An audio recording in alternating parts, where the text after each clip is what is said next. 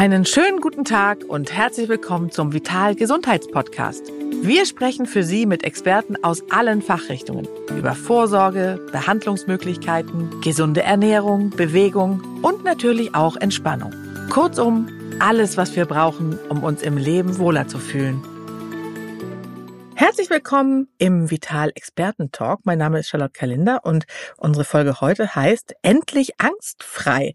Denn Angst- und Panikstörungen nehmen in der Gesellschaft immer mehr zu. So sagt man, das liegt einerseits an den steigenden Belastungen, aber hat manchmal auch organische Ursachen. Und wir haben einen Experten eingeladen, nämlich Klaus Bernhard, Leiter des Institut für moderne Psychotherapie Berlin. Herzlich willkommen. Hallo, herzlich willkommen. Schön, dass ich da sein darf. Ja, wir freuen uns. Ähm, du hast ja eine Methode erfunden, äh, ja, die die neuesten Erkenntnisse der Hirnforschung mit den besten Techniken unterschiedlichster Therapierichtungen kombiniert. Äh, so mhm. sagst du, ne? Und wir klären heute in dieser Folge, welche Ursachen Angst und Panik äh, hat und wie wir endlich angstfrei durchs Leben gehen können. Und vielleicht fangen wir einfach mal ganz von vorne an, weil manchmal ist das ja sehr hilfreich. Was genau verstehen wir denn unter Angst? Na, Angst ist erstmal ein vollkommen normales Gefühl, das unser Überleben sichert. Und also ohne Angst gäbe es die Menschheit gar nicht mehr, weil wir natürlich auf Gefahren reagieren müssen. Und die Angst versetzt uns, sobald wir eine Gefahr erkannt, erkannt haben, in den Kampf- oder Fluchtmodus. Und je nachdem, wie groß der Gegner ist, wehre ich mich oder ich laufe weg. Also zum Beispiel, wenn so ein Löwe mir gegenübersteht, macht weglaufen, glaube ich, mehr Sinn. ja, wenn man schnell genug ist, ne? Ja. Aber gut, jetzt haben wir ja diese Art äh, von Gefahren heute nicht mehr. So der berühmte Säbelzahntiger, wie man immer so als Beispiel mhm. benannt hat. Aber wir haben andere Gefahren und deswegen hat sich auch die Angst verändert. Ist das äh, so richtig? Ja, das stimmt. Also der Punkt ist tatsächlich der, die, die natürlichen Gefahren sind immer weniger geworden. Klar, mm, und da, wo es wirklich gefährlich ist, haben die wenigsten Leute Angst. Also zum Beispiel, wenn du normal im Fahrrad, äh, im Fahrrad im, im Berliner Verkehr fährst, ist die Gefahr relativ groß, dass du überfahren wirst. Und trotzdem fahren die meisten Leute, ohne da permanent drüber nachzudenken. Das heißt also, die Art und Weise, wie wir Gefahr wahrnehmen und bewerten, hat sich verändert und damit auch das Bild der Angststörungen. Das heißt, Dinge, die, die ähm, im Kopf groß gemacht werden, werden bedrohlich, obwohl sie gar nicht bedrohlich sind, während wir es wunderbar schaffen, andere reale Bedrohungen auszublenden oder uns klein zu reden. Aber das ist mir nicht ganz klar, warum das so ist. Also eigentlich wäre es ja normal, ich sehe auch manchmal im Straßenverkehr Mütter, die dann ihre kleinen äh, Kinder in diesen angehängten Wagen am Fahrrad haben.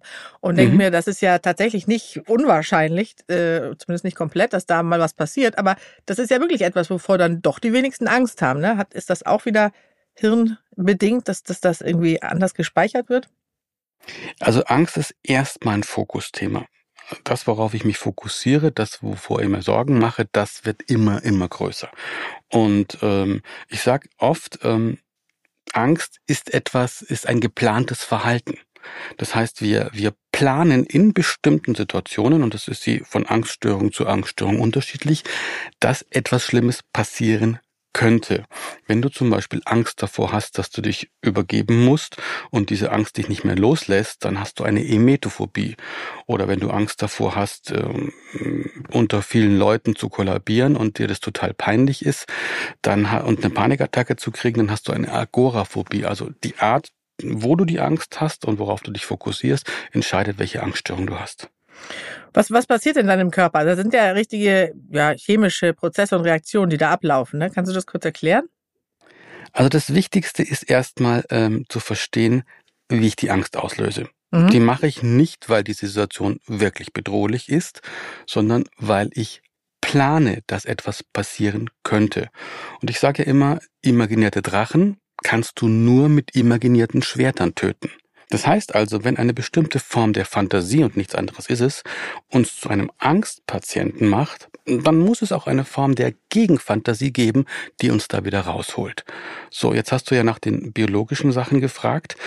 Ähm, das heißt, ich stelle mir zum Beispiel vor, ich komme in eine Situation, äh, aus der ich nicht fliehen kann. Und ich plane, dass ich dort eine Panikattacke bekomme dann schüttet mein Gehirn in dem Moment Adrenalin und auch Histamin aus. Das Adrenalin sorgt für einen schnellen Herzschlag, das Histamin sorgt dafür, dass ich einen Kloß im Hals kriege, dass, mich, dass sich der Magen verkrampft oder dass ich im schlimmsten Fall Harndruck kriege und Durchfall. Also das ähm, ein Gedanke aktiviert bestimmte Neurotransmitter, da spielen noch ein paar andere auch eine Rolle, aber die zwei kennt natürlich mal die meisten Leute. Und das führt zu echten körperlichen Reaktionen, obwohl eigentlich gar keine Bedrohung da ist und obwohl der Körper eigentlich auch gesund ist. Und das wiederum bedeutet ja eigentlich, dass wir das dann auch äh, verhindern könnten, indem wir, wie du sagst, imaginäre Schwerter. Wie könnte so ein imaginäres Schwert denn aussehen dann? Also das Schöne ist ja, lass es mich an einem ganz konkreten Beispiel machen. Also was sehr, sehr verbreitet ist, sind Menschen, die eine Angststörung entwickeln und dann nicht mehr Auto fahren können. Und ähm, das fängt an mit Fahren über die Autobahn, das geht dann irgendwann nicht mehr, irgendwann geht es über die Landstraßen nicht mehr und irgendwann fahren sie gar nicht mehr Auto. So, was sie tun ist, sie sehen sich zum Beispiel auf der Autobahn in einen Stau kommen, nicht fliehen können und dann äh, dort äh, eine Panikattacke kriegen und alles aufhalten und hilflos da am Seitenstreifen stehen. Das ist so ein ganz klassisches, klassisches Bild, wie mhm. es ein Angstpatient macht. Das heißt also, das Gehirn ist super gut trainiert, dieses Bild sehr schnell aufzurufen. Was das Gehirn aber verlernt hat, ist, ein Bild zu machen, wie ich total entspannt über die Autobahn fahre, vielleicht ein schönes Hörbuch höre, mich gar nicht über den Stau ärgere, sondern sage, oh wunderbar, jetzt kann ich mich noch besser auf mein Hörbuch konzentrieren. Endlich mal geschenkte Zeit, wo ich dieses Buch fertig hören kann. Und was sie nicht haben, ist ein Bild, wie sie am Ziel ankommen, um vielleicht eine gute Freundin, die sie seit Jahren nicht mehr gesehen haben, zu, zu besuchen, sie in den Arm zu nehmen, mit, mit, mit ihr Kaffee zu trinken. All diese Bilder im positiven Sinne, die mit dem Autobahnfahren verknüpft sind, die fehlen. Das was da ist, sind die Bilder, was schiefgehen kann. Und der Trick wäre, diese neuen Bilder tiefer im Gehirn zu verankern als die alten Angstbilder. Okay, und da finde ich, wären wir ja schon fast wieder so ein bisschen bei der, bei der Ursache. Also es klingt nach einer, finde ich, auch sinnvollen Methode, ist ja vermutlich auch sehr bewährt, sonst würdest du sie äh, uns ja auch nicht mit auf den Weg geben als äh, Das Tipp. ist so, ja. Genau. Aber wenn man jetzt mal guckt, ist es dann doch irgendwie so, dass wir in einer Art Alarmzustand sind, die eigentlich sinnlos wäre. Und das wiederum hat ja mit dem Nervensystem zu tun. Ähm, eingangs habe ich ja schon gesagt, es gibt organische Ursachen, aber eben äh, auch steigende Belastung.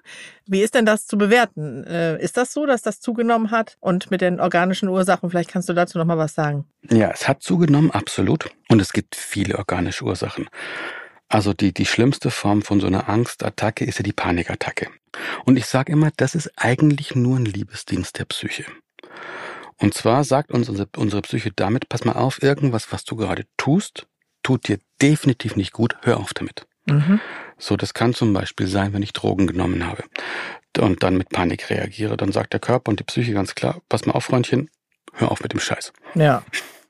Das macht Oder ja Sinn. aber, ja, macht totalen Sinn. Oder aber ähm, ganz oft haben habe ich auch Leute, die sind seit Jahren in einer beschissenen Beziehung oder in einer in einem schlechten Job und und quälen sich dadurch und reden sich immer noch ein, ja, es lohnt sich doch gar nicht, sich woanders zu bewerben, woanders ist es genauso schlimm oder in meinem Alter findest du doch keinen Partner mehr oder oder oder. Das heißt also, das Bauchgefühl sagt schon lange, ey, raus da. So. Und aber der, der bewusste Verstand findet immer noch Argumente, warum man noch weiter, weiter durchhalten muss. Mhm. So, und irgendwann hat halt dein liebendes Unterbewusstsein, sprich deine Psyche, die Faxen dicke, weil das hat ja nur eine Aufgabe, das will dich schützen. So, und dann packt es dich wie, wie so ein Kind, das quasi nicht hören will und über eine vielbefahrene Straße laufen will und zieht dich am Kragen zurück und schüttelt dich und sagt, mhm. stopp, gefährlich.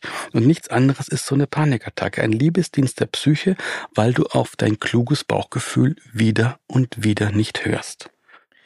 Das bedeutet doch im Umkehrschluss, dass wenn quasi diese Unzufriedenheit, die wir haben in irgendwelchen Bereichen des Lebens, ähm, äußern sich in Anspannung und oder äußert sich in Anspannung und diese Anspannung wiederum führt dazu, dass wir dann darauf reagieren, oder? Das hast du, kann man ganz grob so zusammenfassen. Und das ist also die eine Geschichte, also dass wirklich man diese, diese Angstattacken nicht mehr als Krankheit sieht, sondern wirklich als vernünftigen Warnhinweis, weil du zu lange nicht auf dein eigenes Bauchgefühl, sprich auf dein kluges Unterbewusstsein gehört hast. Und es gibt aber auch noch andere Warnmöglichkeiten. Also ganz klassisch, ganz häufig ist es zum Beispiel so, dass Menschen ähm, eine falsche Medikation haben, was Thyroxin betrifft. Mhm. Also wir haben ja, es gibt ja Schilddrüsenprobleme, das ist ja tatsächlich eine der weit verbreitetsten Krankheiten, die es überhaupt gibt. Und ähm, ich glaube, auf Platz drei sogar weltweit der meist verschriebenen Medikamente liegen Schilddrüsenpräparate. Mhm. drei oder äh, in, weltweit drei, in Deutschland glaube ich fünf, Platz fünf. Das heißt, unheimlich viele Menschen nehmen sowas wie zum Beispiel Thyroxin, L-Thyroxin oder Euthyrox. Und was total wichtig zu verstehen ist, dass wenn die Schilddrüse nicht mehr richtig richtig funktioniert, dann ist dieser ganze Haushalt gestört, weil das Schilddrüsenhormon steuert quasi fast alle Körperfunktionen mit. Und wenn ich da zu viel oder zu wenig habe, reagiere ich sehr, sehr extrem. Mhm.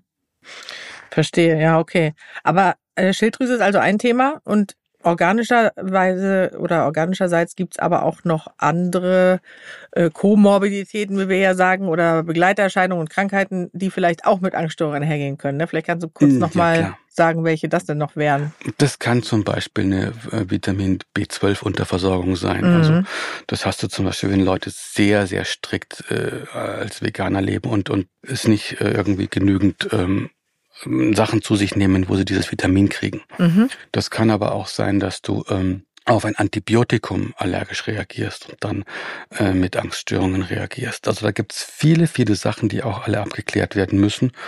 Und ähm, das ist immer wichtig, das alles mit auf dem Schirm zu haben, und okay. erst wenn du da nichts findest, dann guckst du, was ist es? Und dann ist es halt fast immer die Art, wie du denkst, sprich, wie du fokussierst, wie du Probleme groß oder klein machst. Okay. Also erst abklären, ist es organisch, dann äh, Thema Psyche. Und es gibt ja die verschiedensten äh, Angststörungen. Ähm, welche sind so die Hauptkrankheitsbilder, mit denen die Patienten zu dir jetzt kommen? Also Panikattacken, hast du gesagt, ist ein großes Thema. Mhm.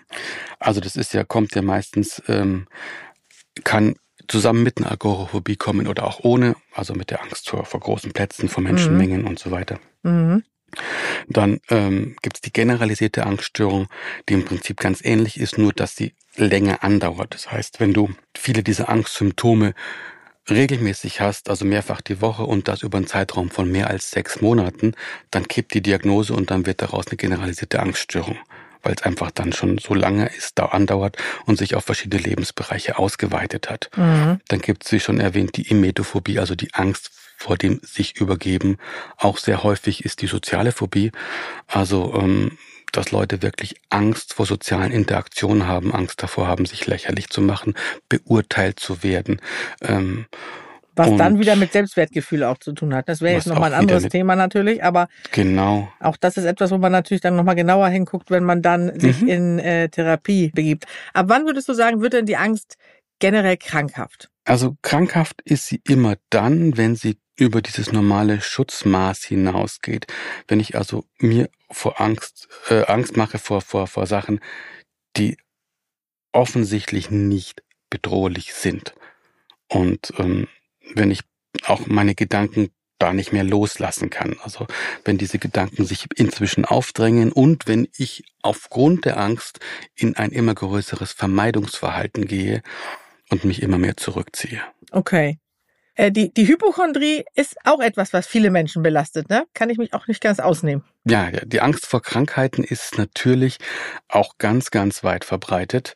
Und da erkennst du es immer daran, dass die Leute den Rat der Ärzte nicht mehr annehmen können. Also sie machen dann klassisches Ärztehopping, weil sie denken, die müssen was haben und die haben es bloß übersehen. So, und ähm, das kann natürlich passieren, das hört man ja auch immer wieder, dass mal was übersehen wird.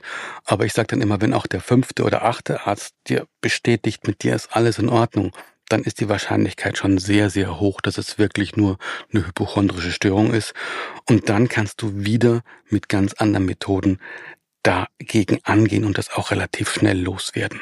Am Ende ist es vermutlich immer so, dass diese Erklärung, wie du gesagt hast, wenn es nicht organisch ist, dass es eben diese erhöhte Anspannung ist und dass die sich eben bei verschiedenen Menschen einfach unterschiedlich auch äußert. Ne? Bei manchen dann in Angst vor Krankheiten, bei manchen wird es zu Panikattacken. Also es sucht sich seinen Weg. Es sucht sich seinen Weg. Das ist fast schon zufällig, wo es dann hingeht. Ah, okay. Ist es denn ähm, bei Depressionen so, da ist ja Begleit, äh, ist ja Angst auch häufig eine Begleiterscheinung, dass das immer Hand in Hand geht?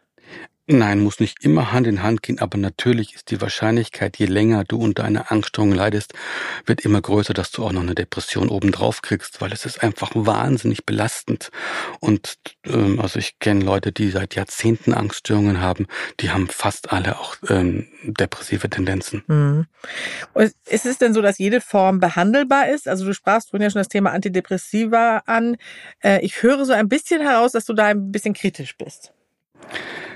Ja, klar. Also wenn du gerade die Presse der letzten zwei Jahre verfolgt hast, bin ich ja da inzwischen nicht mehr der Einzige, weil es gibt bis heute keine einzige Studie, die belegen würde, dass Menschen, die depressiv sind oder auch die eine Angststörung haben, weniger Serotonin haben. Mhm. Aber wenn wir jetzt mal so generell über die Behandlung äh, sprechen, was ist denn dann quasi deine Herangehensweise? Jetzt haben wir ja so geklärt, was sind, äh, was für Ängste gibt es und ähm, ab wann wird sie krankhaft? Wie können wir sie in den Griff bekommen? Also wie gesagt, in dem Moment, wo du verstehst, ich mache das selbst, und zwar durch die Art und Weise, wie ich innere Dialoge führe, wie ich Bilder aufrufe in meinem Kopf. In dem Moment bist du wieder in der Handlungsfähigkeit. Das heißt, du baust diese Fantasien, du baust diese imaginativen Drachen. Mhm. Und das ist die einzige Frage, wie kannst du es schaffen, bessere Fantasien in deinem Kopf zu verankern. Und da sind die Therapeuten gefragt, äh, mit sehr viel Humor, das ist ein ganz wichtiger Schlüssel, neue Bilder im Kopf zu verankern. Du musst verstehen, Angst ist eine ganz starke Emotion. Mhm. Und jeder Gedanke, egal ob positiv oder negativ, wird umso stärker im Gehirn verankert, je mehr starke Emotionen da eine Rolle spielen. Das heißt, auf dem einen Seite, Seite des Spektrums ist also die Angst, die Depression, der Schmerz. Und dann darfst du auf der anderen Seite positive Emotionen wie, wie Liebe, wie Leichtigkeit, wie Freude und vor allem auch wie Lachen oder auch wie sexuelles Begehren. Du darfst da was finden, was auf der anderen positiven Seite so stark ist, dass es quasi denselben Effekt in die andere Richtung hat. Deswegen ist es ganz wichtig, diese neuen Fantasien mit starken Emotionen zu verankern. Das machst du klassischerweise mit einem bestimmten Storytelling in der, Psycho in der Psychotherapie, wo du die Leute zum Lachen bringst. Ich sage immer eine Therapiestunde, in der meine Klienten nicht mindestens 30 Mal herzhaft gelacht haben, da habe ich versagt. Ach, wirklich? Da habe ich echt versagt. Und die gehen bei mir raus und haben, haben zum Teil Lachtränen in den Augen, weil wir so viel gelacht haben zusammen. Und allein das macht schon ganz viel im Kopf. Ist es denn, äh, gibt ja verschiedene Therapieansätze von Verhaltenstherapie und, und, und. Gibt es mhm. da eine bestimmte Linie, die du befürwortest? Wenn es die gäbe, hätte ich ja keine eigene entwickelt. Stimmt. Nein, schau, der Punkt ist der, ähm, ganz, alle Therapien haben irgendwo ganz viele wertvolle Anteile. Mhm. Ähm, das klingt gut. Ich bin halt, bin, bin halt nur jemand, der sich das immer anguckt und sagt, das ist super, aber das macht vieles von dem wieder kaputt, was du da gerade aufgebaut hast. Mhm. Also ich, ich nehme mir da die wertvollen Anteile raus und jede Therapie hat die und lass die, die vielleicht heute aus Sicht der Neurowissenschaft doch nicht mehr so clever sind, lass die weg. Ne? Also dieses Storytelling ist ja auch in der kognitiven Verhaltenstherapie ein ganz wichtiges Ding. Ähm, dieser Humor, dieser Schräge ist in der provokativen Therapie von Frank Farrelly ein ganz wichtiges Thema. Mhm ähm, dann ähm, die ACT oder auch die, die, die Hypnotherapie. Da gibt es so viele Therapieschulen, die alle was Wertvolles haben. Und dann nehme ich mir, da bin ich ganz frech, die klaue ich mir die ganzen Bestandteile, die toll sind, mhm. und verbinde die aber jetzt mit den neuesten Erkenntnissen, die wir halt aus der Hirnforschung haben, wie du besser im Gehirn neue synaptische Verbindungen bilden kannst und wie du es vor allem schnell machst. Und, und dass das funktioniert, das, das, das ähm, zeigen uns unsere Patienten, die also wirklich oft wenige, drei, vier Sitzungen brauchen, um aus so einem Thema rauszukommen. Wahnsinn, das ist ja wirklich toll.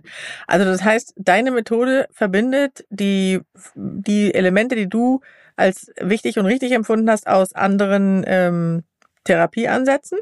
Und die mhm. wendest du dann quasi gemeinsam, äh, je nachdem, was der Patient jetzt mit sich bringt oder mitbringt für eine Geschichte, wendest du dann an. Also der große Unterschied, was bei mir noch oben drauf kommt, ist, dass ich wirklich mir viele Jahre überlegt habe, wie kann ich die Neuroplastizität des Gehirns, also die Fähigkeit, sich möglichst schnell positiv neu zu verknüpfen, wie kann ich die mhm. maximal beschleunigen? Und das ist, glaube ich, der, der wirkliche USP in dieser Therapie, ähm, dass wir da eine Möglichkeit gefunden haben, diesen, diesen Neuverknüpfungsprozess radikal zu beschleunigen. Und da sind wir wieder bei dem Storytelling, richtig? Unter anderem ist das ein wertvolles Tool davon, absolut. Wie, wie kann so ein Storytelling äh, aussehen? Kannst du da so ein Beispiel nochmal? Ja, Also ähm, ein, ein, eine unserer Kernmethoden ist ja zu sagen, wir machen die Zehnsatzmethode kombiniert mit der Fünfkanaltechnik. Das heißt also, die Grundidee ist, ich habe da jemand, nehmen wir zum Beispiel eine Emetophobikerin, mhm. eine Frau, die, die seit Jahren nicht mehr ins Restaurant geht, keine Einladungen zu Freunden mehr annimmt, weil sie Angst hat, dass sie Zeuge des Erbrechens wird. Ist das wirklich so häufig? Das habe ich ja, noch ganz häufig. Das kann ich mir gar nicht vorstellen, aber klar, ja, man muss also, es wissen. Ja, es ist eine sehr, sehr häufige Krankheit, die oft nur nicht diagnostiziert wird. Und ähm, was die also hat, ist eine ganz lebhafte Fantasie davon, etwas zu sehen, was sie so triggert, dass sie, dass sie regelrecht Panik bekommt. Mhm. Das ist die Fantasie. Was dem Gehirn fehlt, ist eine Fantasie, wie sie da mit Freunden isst, lacht, sitzt, vielleicht sogar Alkohol trinkt und genießt, undenkbar für eine Emetophobikerin. Mhm. So, diese Bilder hat sie nicht mehr im Kopf.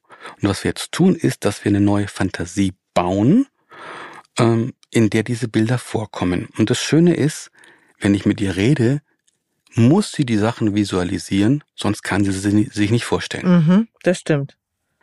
Und damit bin ich direkt quasi chirurgisch in ihrem Kopf drin. Und ich habe gesagt, du musst nichts davon tun, aber lass uns doch mal so tun, als könntest du es nur in der Fantasie. Und dann sage ich, und dann fange ich mit diesen fünf Kanälen an, also mit dem Sehen. Wir haben ja Sehen, Hören, Fühlen, Riechen, Schmecken. Mhm.